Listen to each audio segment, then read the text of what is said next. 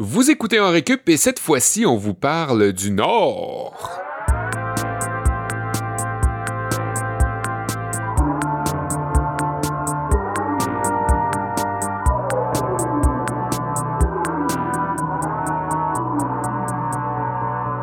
Bonjour à vous tous, mon nom est Kevin Breton pour En Récup et moi et mes collègues habituels, on le répétera jamais assez souvent. C'est tellement un privilège qu'on a de venir vous rejoindre, apporter un petit peu de chaleur dans vos chaumières, des sourires dans vos euh, déplacements quotidiens, que ce soit en bus, en métro, en auto.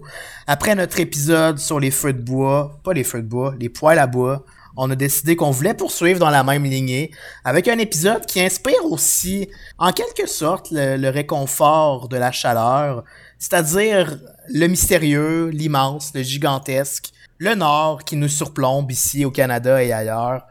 Comme je le disais, je m'appelle Kevin Breton et avec moi, mes acolytes habituels, Olivier Bradette et Sébastien Blondeau, respectivement premier et deuxième acolyte de cette équipe. C'est bien long ton intro. bonjour Kev, bonjour Seb. ok, vous avez assez parlé, les gars. Je vais juste poursuivre sur mon introduction poétique et lyrique qui euh, n'est pas encore terminée. Non, c'est pas vrai. J'avais le goût de faire de quoi de différent euh, que les habituels ben jeux de mots qu'Olivier fait en introduction. On est tanné de ça. Lame. Fait, qu'on a essayé de quoi de nouveau aujourd'hui pour cet épisode-là. Mais, ouais, c'est bon, c'est bon. Mais inquiétez-vous pas, euh, le concept change pas. Lui, en récup, on va explorer le même sujet sous trois angles inspirés des cours qui ont marqué notre enfance à l'école. Ben, avant qu'on passe à travers le plan de cours, je m'en voudrais de pas souligner la présence d'un invité exceptionnel. Ça fait longtemps qu'on n'a pas eu un prof invité à notre émission. Et si je ne me trompe pas, Josué Lessard, qui est avec nous, vient égaliser la marque auparavant détenue par Esther Arméniac pour le nombre de présences en récup. Ah. Salut Josh. Bonsoir, sachez que la victoire sera mienne. Je m'en viens pour toi ça. Et que cela ne tienne. Euh, j'espère que tu te le tiens pour dire. Comment ça va, Josh? Ça va très bien vous-même. Oui. Ben oui. C'est vraiment le fun que tu sois là. Quand on pense au Nord, t'es comme le premier nom qui est venu en brainstorm à nos réunions de production. On se disait le Nord, bon, qu'est-ce qui nous inspire le Nord? Ben, Josh. Euh, ben, c'est probablement mes traits vikings, mes épaules immensément carrées, euh, mon tempérament violent, mes cheveux luxuriants bouclés. Entre autres, je dirais. c'est ce qui nous inspire. Entre autres, ouais. Tu vas être avec nous pour toute l'émission aujourd'hui.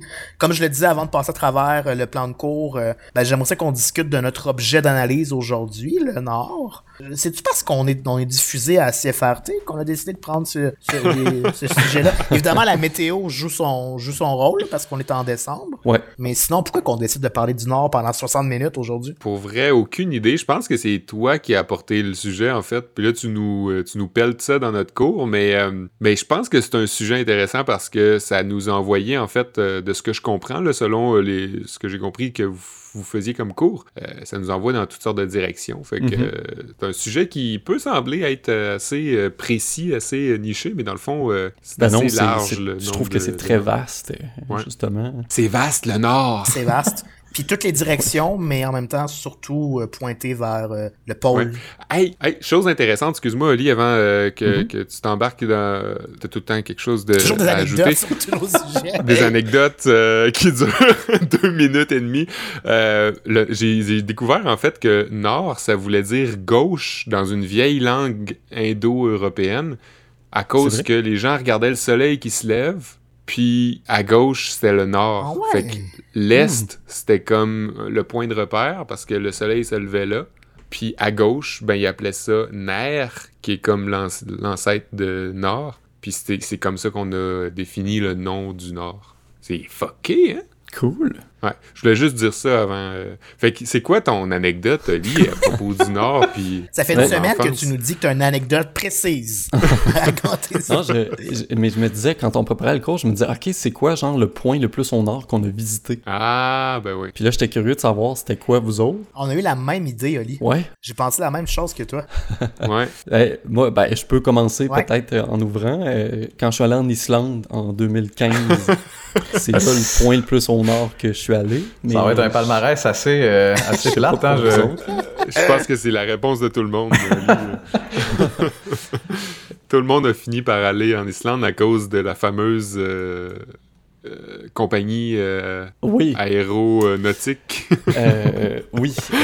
Réécoutez notre épisode sur les avions. Ça va être plus Islandaire. Il y avait Islandaire, mais il y avait aussi, voyons, j'avais volé avec eux. ils sont, ils sont funny funny dans leur truc. ils font, ils font des blagues dans leurs vidéos d'explication. Un nom loufoque. Qui, qui, a fermé. Bon, le nom m'échappe, mais vous pouvez continuer avec vos destinations. Je vais chercher pendant ce temps-là. Il me semble que c'était Zoubilou bi Bam Boom, quelque chose de même. Mais c'est euh, aussi l'Islande. Euh, je pense que par contre, j'ai quand même pu absorber vraiment la culture locale. J'ai été là pendant un layover d'à peu près une heure où j'ai dévoré un club sandwich euh, à l'aéroport. Fait que je pense qu'on peut dire que je, je l'ai vécu mon art. Ben, l'aéroport est très joli à Reykjavik. Puis c'est Wow Air que je cherchais le nom de la ah, Wow Air. Oui, c'est ça. Ouais. Toi, Seb? Exactement le même contexte que notre ami euh, Josué Lessard, euh, ici présent. Je suis allé euh, en Islande dans un aéroport pendant deux ou trois heures pour manger un sandwich. C'est pas mal. Ben moi, ça avait des drôles d'idées de fin de semaine, mais en tout cas. Mais c'est parce que leur culture du sandwich était cœurante. Ouais. ça vaut le détour. Ça vaut le détour. Je suis jamais allé euh, en Islande, mais euh, sur le boulevard Henri Bourassa, il y a un petit resto qui s'appelle Panini 76. C'est en Montréal-Nord. Puis je pense que c'est le point le plus au nord que je suis allé dans ma vie. Ben non. Non, je suis allé à Edmonton une fois. Mais moi ah, aussi, je me suis pas vraiment imprégné de la culture euh, albertaine. Je suis arrivé à l'aéroport, pris un bus jusqu'au campus Saint-Jean puis je suis revenu. Fait que, euh, tu t'intéresses pas vraiment aux autres cultures, toi. Hein? Pas tant. Aux autres tout court, hein? Aux autres en général. euh, cela dit, on salue nos, euh, nos auditeurs à CFRT qui nous écoutent puis qui sont comme le Nord, c'est pas juste des sandwichs. Ben non, ben non. Puis je trouve ça vraiment cool. Euh, à chaque fois qu'on mentionne qu'on est diffusé avec Aluit à, à, CFRT, je trouve ça tellement nice que, ben ouais, au Nunavut, nos voix résonnent puis en récup a une portée là-bas. Ouais. Que... Puis Kev qui est comme, ouais, on est diffusé dans le Nord, là quelque part. Là, c'est pas de bon ça. J'ai appris récemment que l'humoriste Guylaine Gay a commencé sa carrière en animant à CFR. Oui, c'est vrai. Ouais. C'est vrai. J'ai appris ça en écoutant en direct de l'univers. c'est ça, être recherchiste. C'est hein? ça ma job. la job de recherchiste. découvrir des affaires que tu pensais vraiment pas chercher. Et qui, des trouvailles, des pépites d'or. fait que, ben moi, j'ai invité Josh aujourd'hui. Euh, en fin de journée, aujourd'hui, on va faire un cours de marketing. Euh, hmm. Je vous en dis pas plus, mais j'ai sollicité son aide parce que Sachez-le, Josué a plusieurs statuettes qui témoignent de son expertise en publicité. Fait qu'on va mettre ça à profit euh, dans un cours de marketing à la fin de la journée. Mais avant Chaque statuette représente un fragment de son âme. Exactement. Il, ne m'en manque que trois pour être à mon plein. Hein. C'est Josh et ses orcrux. Mais avant ça, on va voir en ordre le cours de Lee et le cours de Seb. Euh, moi, de mon côté, je vais commencer la journée. Euh, euh, non, je vais seconder Oli. C'est vrai, Oli va commencer. Juste avant Kevin, je vais parler de, du plan Nord au sein d'un cours d'histoire économique. Ça faisait longtemps que j'avais pas parlé d'économie, hein? On se rappellera euh, mes, mes cours d'économie du passé. C'est vrai. Et euh, là, ben, je me suis attaqué au plan Nord pour savoir c'est quel territoire qui était visé, euh, puis c'était quoi que ça impliquait le plan Nord, et aussi, ben, pourquoi on, en entend moins parler aujourd'hui. Mm-hmm. Cool, très bien. Ben oui, on espère que tu vas pas nous faire lire verbatim des extraits de la défunte chaîne Argent. Parce que, en tout cas, ouais. Olivier, de ton côté? mémorable. Je veux juste, moi, je peux le dire vu que je suis pas dans le podcast, mais c'était pourri ce bout-là. Josh, c'est un fidèle auditeur d'ailleurs, hein? faut le dire. Oui, by the way, je suis, euh, vous êtes le podcast que j'ai le plus euh, consommé cette année selon mon rap Spotify. Ton rap Spotify, hop. ça a sûrement rapport avec le fait que j'ai réécouté toutes les fois que je suis venu moi, vraiment en boucle. Une centaine de fois. ah ben, on apprécie. Ben, je vais commencer la journée avec un cours euh, un peu qui croise deux domaines. Je me relance dans un cours de physique, mais qui croise aussi la géographie et la géologie. Tabarnouche. Ouais. Shit. C'est euh, tu mets la barre. Je vous en dis pas plus parce que c'est là, là. Ah, ok. Ben ouais, ça faisait longtemps que je m'étais lancé dans un cours de physique, puis je trouvais que l'occasion était parfaite pour s'y aventurer de nouveau avec euh, notre sujet, le Nord, mhm. aujourd'hui. Puis on va du même coup effleurer un peu le domaine de la géographie parce que on étudie le Nord magnétique, euh, les gars. Ben non, Seb, le nord euh, géographique auquel on fait le plus couramment référence, euh, c'est pas le même que le nord euh, magnétique. Et c'est un cours qui devrait te permettre de les différencier. Donc, Pour commencer, le nord géographique, pour vous donner une idée générale, il se situe dans le code postal HOHOHO. Et pour être plus précis, ces coordonnées géographiques sont le 90 degrés nord et 0 degré est. C'est probablement les coordonnées les plus faciles à retenir euh, sur la planète. Le pôle nord et le pôle sud géographique sont donc les points où l'axe de rotation de la Terre touche la surface de la planète. Comme on le sait tous, ou qu'on devrait savoir, euh, Kev, la Terre est inclinée par rapport au plan de son orbite autour du Soleil. Puis je me demande, est-ce que vous connaissez son degré d'inclinaison, son angle d'inclinaison? 36? 15. Ok, 36, 15. Toi, Josh? 18. Vous êtes tous dans des chiffres pas trop loin. C'est c'est 23 degrés. Et plus précisément, 23 degrés 26 minutes. Et pour vous aider à vous en rappeler, hein, pour avoir un petit euh, truc euh, mnémotechnique, 23 degrés, c'est environ la température d'une bonne douche fraîche. Ah! Et 26 minutes, c'est le temps que je passe dans celle-ci. Ben, c'est d'ailleurs, euh, on parle d'inclinaison de la Terre, c'est d'ailleurs cette inclinaison-là qui est à l'origine des saisons et qui fait qu'en ce moment, euh, ces jours-ci, ben, je bénéficie d'un gros 3 heures d'ensoleillement par jour la fin de semaine quand je me lève à midi. Donc, tout ça pour dire que le nord géographique est bel et bien celui qui est situé au pôle nord, euh, celui qu'on voit avec la banquise et tout. Sauf que c'est faux d'affirmer que nos boussoles pointent vers le nord géographique, par contre. Elles pointent plutôt vers le nord magnétique, et contrairement au nord géographique, le nord magnétique est pas fixe. Il se déplace au fil du temps. Et c'est vraiment cool comme phénomène. Là, je sais que Seb est probablement gêné, qui veut pas me le demander, mais qui se dit comment ça qu'on parle d'un nord magnétique? Coudon, euh, la Terre, c'est-tu un aimant? Euh, Ouais. À quelque C'est part, euh, oui, Seb, euh, c'est effectivement le cas. Sous nos pieds, bien plus profond que la ligne orange à Montréal ou que les fameux barils de fromage boivin qu'on a perdus dans les eaux de la rivière Saguenay en 2005. Les fameux. Fameux. Ouais. On en parle tout le temps. Félicitations aux auditeurs qui se rappellent de ça. Euh, euh, À l'auditeur qui Et- s'appelle de ça, tu veux dire. En bas de tout ça se trouve le noyau de la Terre, et c'est une boule très dense, dont le centre est solide, et dont la couche externe est plutôt liquide. Le noyau de la Terre est composé d'un alliage de fer et de nickel, et donc si vous vous demandiez qu'est-ce qui advenait de tous les restaurants fondés par Céline Dion et ses partenaires, ben voilà, ils ont été enfouis dans les profondeurs de la Terre. En gros résumé, euh, c'est les mouvements, ce qu'on appelle les mouvements de convection du noyau terrestre qui induisent les champs, euh, les charges du champ magnétique de notre planète. Et celui-ci joue un rôle crucial pour la survie de notre biosphère. Il agit comme un bouclier contre les radiations solaires. Donc pour être plus clair, là, je sais que c'est des termes un peu flous, euh, la biosphère bénéficie d'un buff passif permanent qu'on pourrait appeler Electromagnetic Force Field qui bloque presque tous les dégâts des attaques du Soleil. Merci, ça aide beaucoup. Ouais. Donc, le, le nord géographique est situé dans l'océan Arctique, euh, au-dessus des îles les plus septentrionales du Nunavut, du Groenland et aussi de la Sibérie. Mais le nord magnétique, lui, il tient pas en place. Il se déplace, comme on le disait. En ce moment, il se situe environ à 3000 km du nord géographique. Il y a quand même une bonne différence euh, entre les deux. Mais euh, moi, j'ai une question, euh, petite parenthèse. Vas-y. Euh, tu sais, quand on dit, mettons, pour tous les Montréalais qui sont à l'écoute, que, mettons, euh, le nord de... Mon- Tu sais, Montréal, c'est un quadrillé, là, avec les rues. Puis là, on dit on va au nord, mais dans le fond, c'est pas vraiment le nord parce que c'est un peu en angle. Est-ce qu'on peut avoir raison en disant qu'on va vers le nord magnétique, en fait? C'est super drôle parce que j'ai failli faire mon cours là-dessus. Genre, pourquoi Montréal Wow. est quasiment tourné à 90 degrés puis que c'est vraiment mélangeant? C'est une question d'urbanisme, j'imagine.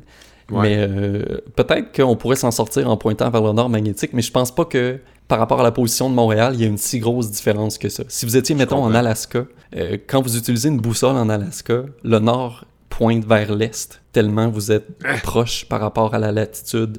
Ouais. Euh, fait que ça dépend vraiment de où est-ce que vous vous situez sur la Hey, planète. tabarnak, Valérie Plante. hein. C'est-tu tout croche, Compris. cette ville-là? Je vais en revenir euh, à ma matière euh, quand même, mais merci de la question, Seb. Euh, Merci, Oli, de la réponse. Merci Kiev du commentaire, je pense que ça a vraiment bonifié d'ailleurs la discussion. De rien, Josh. La prochaine fois que Josh va revenir, il dit Ouais, ce bout-là, c'était vraiment pas bon. J'aime beaucoup Valérie. En ce moment, le nord magnétique, au début des années 2000, il se situait à l'ouest de l'île Ellesmere, au nord du Nunavut. Mais depuis ce temps-là, il se déplace d'environ 55 à 60 km par année vers la Sibérie. Et c'est quand même un déplacement significatif, là. C'est pas une courte distance quand même. Vous voyez, le Canada a peut-être remporté la série du siècle en 1972, mais la Russie est en train de se venger solide en nous volant le nord magnétique.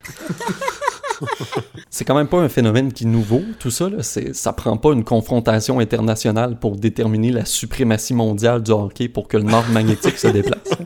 Il y a des recherches qui ont d'ailleurs démontré que les deux événements avaient aucun rapport entre eux. Euh, donc, euh, question que ce soit clair, là. Merci. Mais il existe effectivement plusieurs périodes dans l'histoire géologique de la Terre où les pôles magnétiques étaient inversés. Et savez-vous qu'est-ce qui a permis aux scientifiques de constater cette inversion-là? Non. Non. J'ai pas étudié. Je trouve ça vraiment cool de, de lire là-dessus. C'est que... Tu nous, tu nous prêtes beaucoup de d'intelligence pour ça. qu'on est? Oser prétendre qu'on qu'on va te répondre à cette question-là. C'est qu'au début du 20e siècle, il y a un groupe d'experts dont un géophysicien français, M. Bernard Brune, faisait partie et qui ont découvert qu'il y a certaines strates de roches volcaniques euh, au sol qui étaient magnétisées, mais dans la direction opposée au champ magnétique actuel. Et là, ça a comme suscité des questions, puis au fil du temps, avec les connaissances puis les techniques qui se sont perfectionnées, ça a permis de déterminer qu'au cours des 83 millions d'années précédant notre ère, il y a eu 183 inversions du pôle nord et du pôle sud magnétique terrestre. il y a vraiment une oscillation régulière euh, des deux pôles. Puis euh, la dernière qui est subvenue est arrivée il y a 780 000 ans. Et à ce jour, euh, il n'existe aucune preuve archéologique qui permettait de déterminer l'équipe gagnante au hockey à cette époque-là, malheureusement.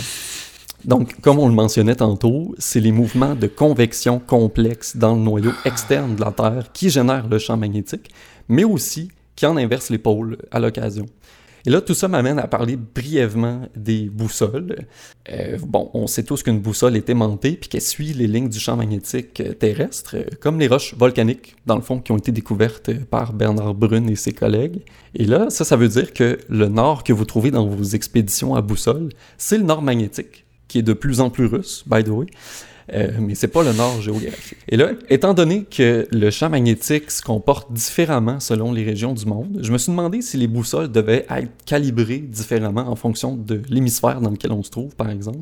Et oui, euh, c'est le cas. Donc, en fonction de, de la région de la planète, il y a comme un contrepoids qui est inséré dans l'aiguille de la boussole pour qu'elle se maintienne à un niveau constant. Euh, ce qui fait que quand on la tient, en fait, elle pointe pas vers le sol puis qu'elle s'accote pas sur le verre, ce qui fait qu'elle fonctionne comme pas bien. Ben, euh, oui, oui. Ça permet, c'est ça, d'avoir une lecture plus précise quand vous faites euh, votre lecture à la boussole.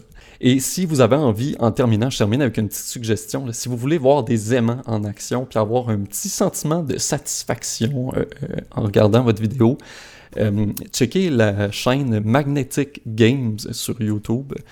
C'est une personne qui, euh, qui, fait des jeux. En fait, que des fois, c'est comme juste des vidéos en slow motion d'aimants qui rentrent en collision. ça permet de voir au ralenti indirectement l'action du champ magnétique euh, des aimants. Eh ben. Si j'avais eu Olivier comme prof de science, là. T'aurais séché tous tes cours. en fait, j'aurais, je t'aurais peut-être pas rencontré parce qu'on s'est rencontrés dans un cours de sciences. C'est vrai. Fait que si j'avais eu, ce podcast-là n'existerait pas. Dans le cours, à, Bruno, dont je parlais à ma blonde aujourd'hui justement parce que je disais que toutes les profs de sciences étaient bizarres habituellement. C'est comme ça fait partie de leur ADN. Vrai. Bref, mm-hmm. c'était ma présentation. Je voulais pas. Ton cours d'économie, Seb. fait que c'est mon cours d'économie, ouais. C'est une façon de me dire que je suis vraiment bizarre. Euh, je sais pas si euh, vous avez vu ça cette semaine. Euh, paraît qu'on a découvert une partie de la bibliothèque privée du curé Label, le vrai curé Label, celui qui aurait inspiré le personnage fictif du même nom dans les belles histoires des pays d'en haut. Une découverte qui serait importante pour l'histoire du Québec colonial, euh, mettons ça comme ça, ça fait repenser à, ce temps-là où on donnait des terres euh, en Abitibi à n'importe quelle famille qui avait assez de courage et de force pour aller se bâtir une vie là-bas. Puis ça m'a fait penser que la BTB, ça devait être un Christie de projet à cette époque-là. Ça devait être quand même intense. Paraît qu'un peu tout le monde aujourd'hui aurait de la famille là-bas, euh, de près ou de loin. Je sais pas si vous, vous avez de la famille. Euh, pas ma connaissance. Des membres de la famille, non? Personne. Ben, je sais pas. Personne. Il y a juste moi. Bref, ce projet-là, euh, ça devait être fou pour l'époque, puis même aujourd'hui, on peut s'imaginer que ce serait un projet d'ampleur presque comparable à celui de notre ami Jean Charest, le fameux Plan Nord, qui, avec des moyens, disons, ambitieux, planifiait en 2011, puis même un peu avant, de développer le nord du Québec et même plus. Alors, dans ce cours d'histoire économique, on va définir d'abord, dans un premier temps, ce que représente le nord du Québec. Ensuite, le terme développer, qu'est-ce que ça veut dire et qu'est-ce que ça a voulu dire à différents stades du projet, ainsi que pourquoi on n'entend plus vraiment parler de ça aujourd'hui. Cours d'économie avec Sébastien. Taxe, revenu brut, l'offre et la demande. Je m'étais ennuyé de ce jingle. Le nord du Québec, c'est la région administrative la plus grande de la province. Ça représente plus de la moitié du territoire, soit 839 000 km. C'est plusieurs stades olympiques. Tu l'as pas calculé. hein? Ouais, C'est c'est pas aussi- aventuré là. Non, je l'ai pas calculé, j'ai juste dit plusieurs. Je, je me sauve d'une méchante job de Le calculatrice. gag, il est mort anyway. C'est aussi plusieurs lacs et rivières, une frontière sur le nord de l'Ontario, à l'ouest, sur la baie James, plus haut, et un très très long littoral au nord du nord, jusqu'à la baie d'Ungava, pas le gin, Kevin, mais bien la baie, euh, s'étendant ensuite en ligne morcelée jusqu'au Labrador. C'est beaucoup, beaucoup, beaucoup, beaucoup de terrain. On comprend qu'il n'y a pas énormément de gens qui habitent dans ce coin-là. En 2016, on comptait 44 561 personnes, ce qui représente à ce moment-là euh, 0,6 en 2016 de la population québécoise totale. C'est pas beaucoup, 0,6, mais quand même, c'est plus que Saint-Georges-de-Beauce. Par contre, son activité économique a été pas mal moins foisonnante que celle de Saint-Georges-de-Beauce au cours des derniers siècles. Mis à part les grands projets de barrage hydroélectrique là, dans les années 60, je sais pas si vous en avez entendu Mhm. parler. On a fait un épisode là-dessus d'ailleurs. Mhm. Notre épisode sur les barrages. C'est en grande partie dû à son étendue puis au manque d'accessibilité, je pense. Il n'y a pas vraiment de route qui se rende jusqu'au nord du Québec comme on l'entend, c'est-à-dire euh, euh, au nord du 49e parallèle. Là-bas, il y a 60% des gens qui vivent dans la région qui sont is- issus des peuples autochtones, dont 32% parlent une langue cri et 23% l'inuktitut, le reste étant des allochtones, en majorité francophones, mais aussi quelques anglophones au travers. C'est une belle diversité, mais la diversité, ça crée aussi beaucoup d'éparpillement et de communautés aux besoins différents. Fait que c'est pas non plus une bonne affaire, euh, malgré, tout, c'est pas une bonne affaire pour les affaires. Le nord du Québec est donc plutôt constitué de forêts, de, de faune, de flore, de plateaux, de grandes étendues d'eau, de rivières, de montagnes géantes, plein de ressources qui, à l'autre bout, ont un signe de pièce pour certaines personnes. Ce qui nous amène au fameux développement, entre guillemets. Qu'est-ce que ce mot euh, voulait dire quand on a lancé le projet en 2011? Tu me demandes, Olivier? Eh bien, le journaliste de Radio-Canada Raymond Saint-Pierre nous expliquait en 2012 dans une petite série de petits documentaires que le plan Nord aurait besoin de 80 milliards de dollars. 80 milliards de dollars. 80 Voyons donc. milliards de dollars, dont la moitié proviendrait de fonds publics pour construire des routes, des barrages, des chemins de fer, et des ports maritimes afin d'exporter les ressources. On en comprenait donc à ce moment-là que le développement insinuait qu'on investissait de l'argent, beaucoup d'argent, pour créer des emplois. Et la fameuse phrase euh.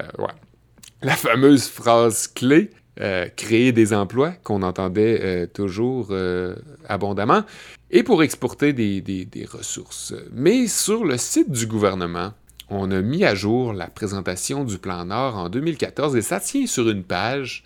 Non, même pas, ça tient sur un paragraphe en fait. Fait que je vous le lis simplement. là. Euh, le plan Nord a pour but de mettre en valeur le potentiel minier, énergétique, social, culturel et touristique du territoire québécois situé au nord du 49e parallèle. Il créera des emplois et de la richesse, tant pour les communautés nordiques que pour l'ensemble des Québécois, dans le respect des populations du Nord et de l'environnement, en harmonisant les aspects économiques, sociaux et environnementaux sur lesquels repose le plan Nord, le gouvernement du Québec souhaite en faire une référence en matière de développement nordique responsable et durable et un projet rassembleur pour la société québécoise. Je ne sais pas si vous avez entendu un peu mon euh, de Jean Charest? La, voix de Euh, de, Couy- de M. Couillard. Là, en fait, c'était M. Monsieur Couillard à cette époque-là qui était devenu euh, le premier ministre.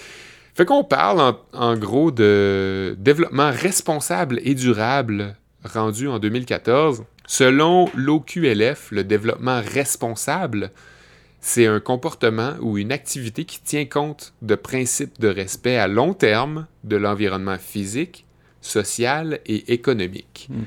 Tandis que, toujours selon l'Office, le développement durable répond aux besoins du présent sans compromettre la capacité des générations futures à répondre aux leurs. Le développement durable s'appuie sur une vision à long terme qui prend en compte le caractère indissociable des dimensions environnementales, sociales et économiques des activités de développement. Blablabla.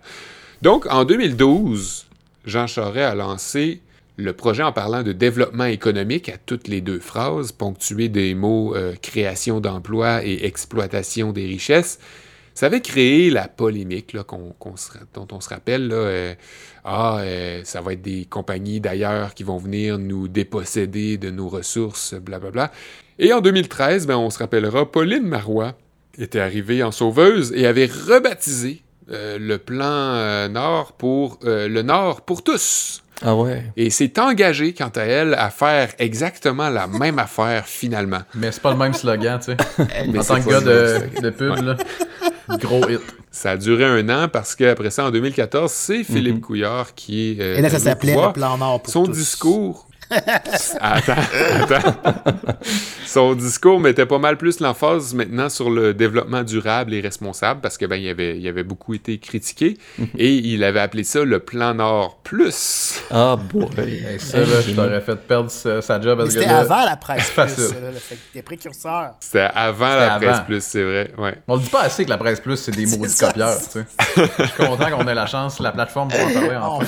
Ouais, Monsieur Couillard, euh, il mentionnait à ce moment-là à tout vent euh, qu'on partagerait les redevances des exploitations naturelles aux communautés du Nord. C'était probablement une plus jolie chose à dire que ce qui avait été dit dans le passé, surtout quand en même temps il y a des compagnies privées qui sont en train d'investir des milliards de dollars dans des installations minières. Ça paraît peut-être mieux de dire ça pour camoufler parce que qui dit privé dit bien des affaires sauf partager des redevances à- des exploitations naturelles aux communautés du Nord. hein.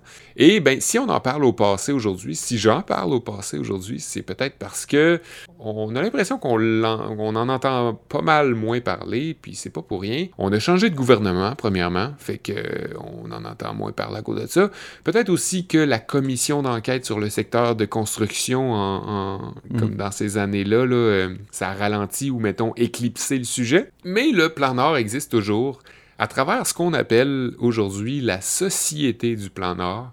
C'est une genre d'entreprise gouvernementale qui a euh, des bureaux un petit peu partout, euh, dans le Nord, mais aussi à Québec. Et d'ailleurs, dernièrement, ils ont investi 16 millions de dollars dans l'accessibilité à Internet haute vitesse pour des municipalités de la baie James et dans des collectivités euh, de EU-ICHI, euh, excusez ma prononciation. Et selon un article de Steve Paradis écrit dans Le Soleil, tout ce brouhaha autour du plan Nord, ben, ça aurait surtout semé des graines dans le développement économique de la côte nord. Ça n'a pas fait grand-chose finalement jusqu'à présent dans le nord du Québec, là, s- si on compare ça aux, aux ambitions initiales, mais ça aurait profité à des PME. Donc, ça, ce serait pas tout noir, là.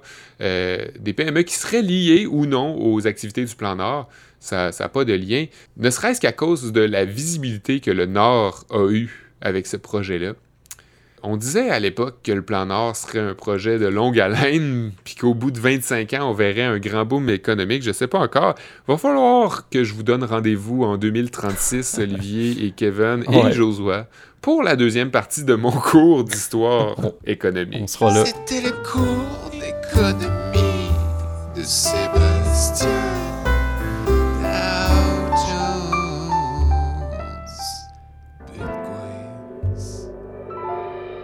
Bitcoins!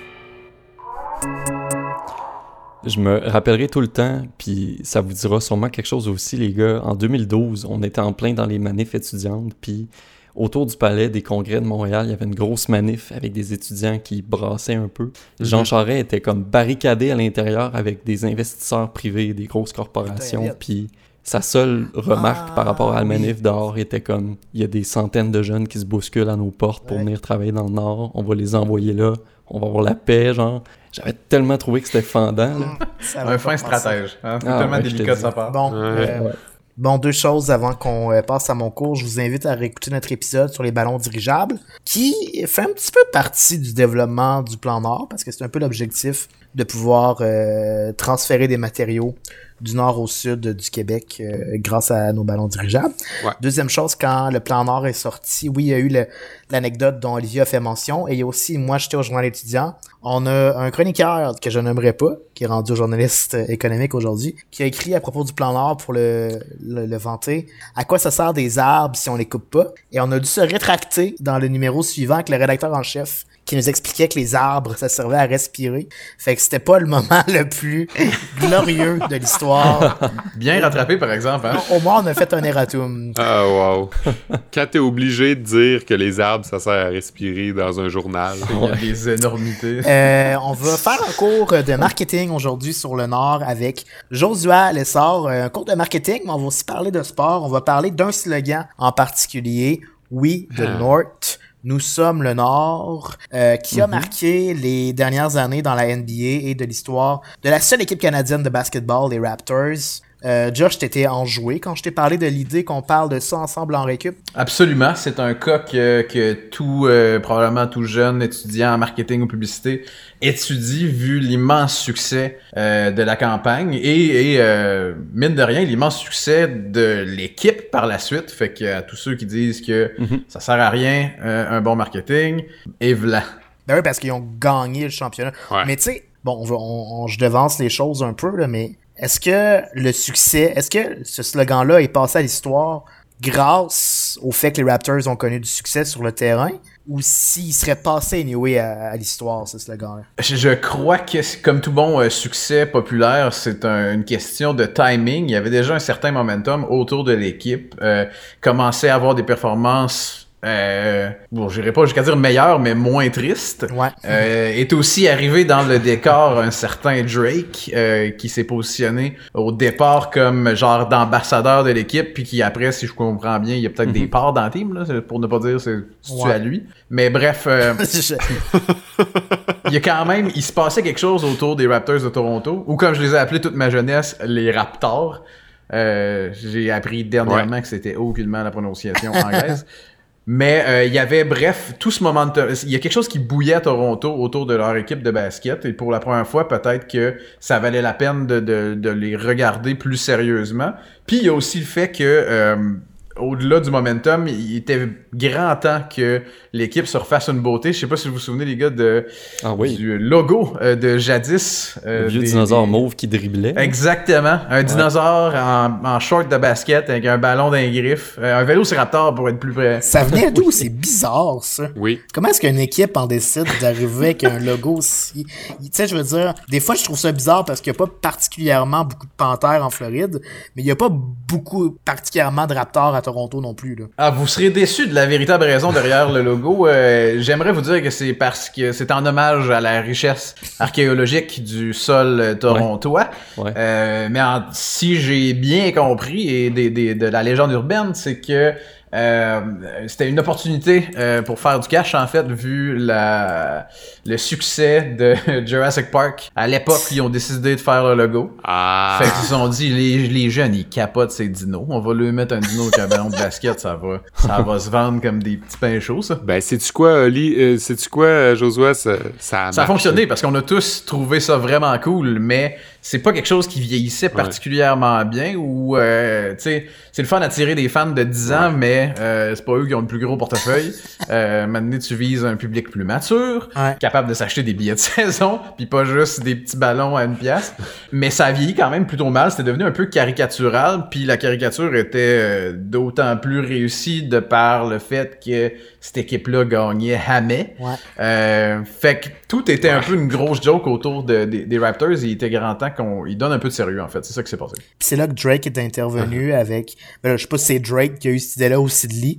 Probablement plus Sidley, là où tu as déjà travaillé. Exactement. Avec une idée pas mal géniale, pas mal rassembleuse. Une des rares fois dans l'histoire du Canada, on était capable d'unir autant des francophones que des anglophones autour de la même cause. Je me rappelle pas, genre, c'est déjà arrivé au Canada qu'il y ait un peuple autant uni qu'en 2019. Il y avait des manifs, des rassemblements à Montréal. là. Il y avait eu aussi quand euh, les Blue Jays avaient été en série mondiale, il y avait Oui. une certaine, un certain engouement, mais je pense pas que c'était autant que les Raptors. Les Blue Jays ont un peu tué les expos. Ben, le, le- le génie de la campagne est un peu le même phénomène qu'il y a eu quand euh, les Blue Jays se sont rendus, où ils se sont rendus, c'est que le, le- le côté rassembleur de la chose, c'est fait par opposition envers un ennemi commun.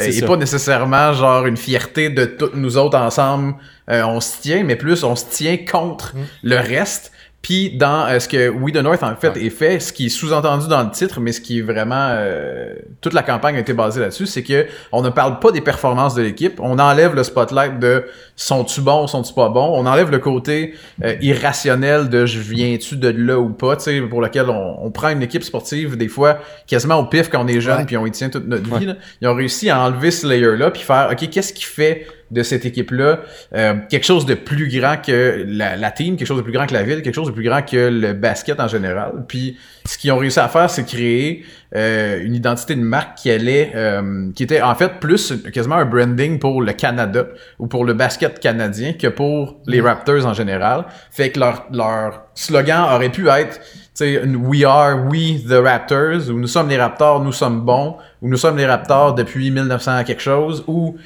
un paquet de, de non-sens comme la plupart des équipes ont des, des slogans genre Home of the Brave, One for All, Ouais. Strength in Numbers, euh, qui sont complètement interchangeables. Puis eux, ce qu'ils ont réussi à faire, c'est genre nous, on est le Canada, vous, vous êtes le reste. Nous, on est, on est la seule team ici. Il fait fret, on joue dans des conditions pas favorables, puis on va réussir à, tu sais, c'est la, la résilience derrière on est tout seul dans notre coin, on gèle, on n'est pas une culture de basket, pas pour Saint-Saëns, on est une gang de tripeux de hockey, mais checkez-nous bien aller pareil.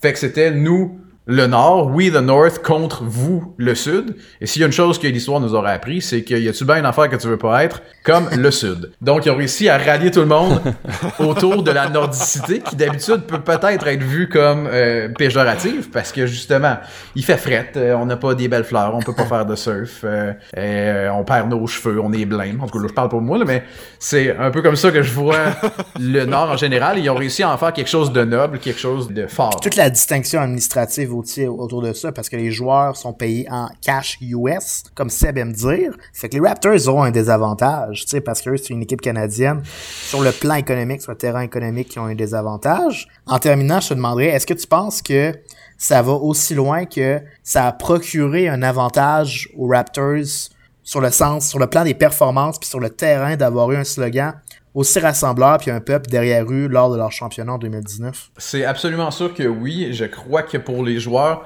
tu sais, tu te ramassais chez les Raptors, c'était pas probablement pas, c'était pas l'Ivy League de, de la NBA là. Tu te ramassais là parce que bon, t'avais coulé un cours à m'amener là. Puis euh, il y avait pas comme une fierté ou il y avait pas comme de, sentiment d'appartenance aux Raptors de Toronto quand t'étais un joueur puis quand t'étais un fan. Mais là, soudainement, qu'une ville, voire un, un pays au grand complet crie ou chante ton slogan derrière toi, c'est sûr que pour les joueurs, c'était motivant.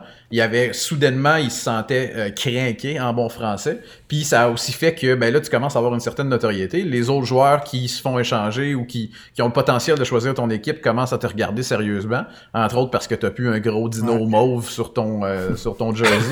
Euh, donc t'es comme soudainement tu deviens un contender qui fait du sens. Puis là, les joueurs commencent à euh, à se sentir bien puis à se sentir fiers. En fait, c'est tout était basé sur la fierté.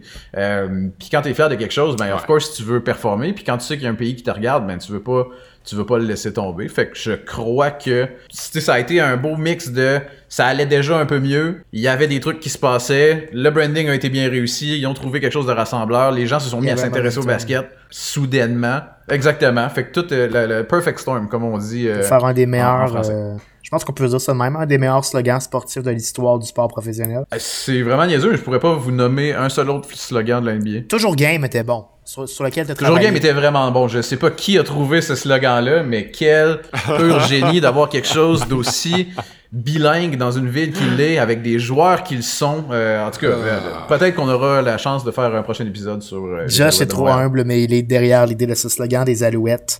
Merci beaucoup, Josh. Pas de problème. Ouais. Euh, We the North qui va se transformer en We the South pour la prochaine saison dans la NBA parce que les euh, Raptors de Toronto vont jouer à Tampa Bay. Fait que là, il y a eu toutes sortes de Ah, ouais, gags à ce c'est vrai. sujet. Puis Oli, tu parlais des Blue Jays. C'est un peu le même cas. Sauf que les Blue Jays ont un petit peu tué les expos de Montréal par toutes sortes de raisons commerciales, de commanditaires, etc. Fait que le Québec a toujours un petit peu de difficulté. Ben, les fans des expos ont toujours eu de la difficulté à se mettre derrière les Blue Jays pour cette raison-là, alors que les Raptors ont jamais nuit au Québec. Parce qu'on n'a pas de Ouais, team. François Lemay, genre? Parce qu'on non, a, c'est c'est ça, ça, on n'a jamais été en compétition. Puis oui, François Lemay, qu'on a reçu au podcast, haït les Blue Jays. C'est sûr. Ah, ah. Écoute pas ce bout-là, François. Écoute pas ça. Hey, c'était un bon épisode, ça, les gars. La semaine prochaine, le Sud. Ben, on fait ça. On se clenche les quatre points cardinaux. Ouais. Hey, ça serait un moyen projet.